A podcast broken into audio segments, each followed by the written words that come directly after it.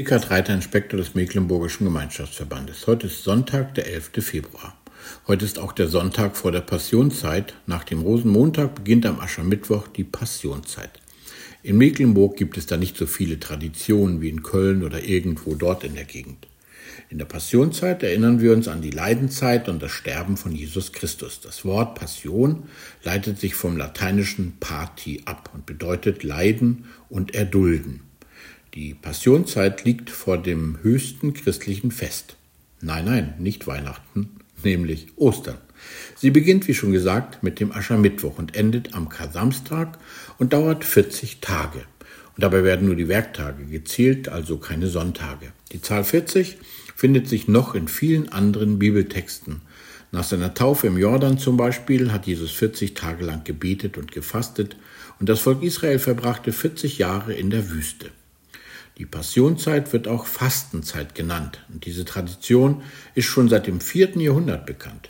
Die Gläubigen verzichteten auf Fleisch und Wein und aßen nur einmal am Abend. Mancher versucht das heute auch noch, aber vielleicht eher um abzunehmen. Jedenfalls ist das mit dem Fasten in der Passionszeit heute nicht mehr so streng wie früher. Und trotzdem verzichten viele in den Wochen vor Ostern bewusst auf Alkohol, auf Zigaretten oder aufs Handy oder aufs Fernsehen oder oder oder. Der Verzicht und das Fasten können auch auf einen bewussten Umgang mit Gottes Gaben hinweisen. Den Wert mancher Dinge wissen wir manchmal ja erst richtig zu schätzen, wenn man sie eine Zeit lang nicht hatte. Mir jedenfalls geht es so. Die Fastenzeit ist aber auch eine Zeit der Besinnung und soll uns aufzeigen, wie wir unser Leben verantwortungsvoll gestalten können. Sie ist also eine Zeit der Buße, der Besinnung und des Gebetes. Der Wochenspruch weist uns auf den Leidensweg, den Jesus gehen wird, hin. Er ist mit seinen Jüngern unterwegs. Nein, eigentlich nimmt er sie gezielt zu sich, so wie man etwas Wichtiges mitteilen möchte und dann sagt, kommt mal alle her, ich habe euch was ganz Wichtiges zu sagen.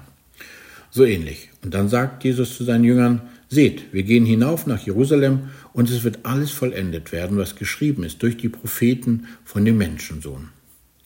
Dieser Weg, den Jesus gehen wird, ist lange angekündigt. Im Alten Testament gibt es viele Bibelstellen, die das schon voraussagen. Nicht nur die bekanntesten im Psalm 22 oder Jesaja 53, sondern Jesus hat es mal so gesagt, die Schrift ist es, die von mir zeugt. Jesus neu entdecken und das, was er für mich getan hat, sein Leben hingegeben für uns, für mich. Das ist nämlich bei Gott, dass ich bei Gott recht sein darf, gut dastehen kann, das ist das größte Wunder der Weltgeschichte. Er lässt sein Leben für mich. Er, der Gerechte, stirbt und ich darf leben. Das ist mehr als Verzichten, das ist Hingabe. Das will ich annehmen, glauben und vertrauen.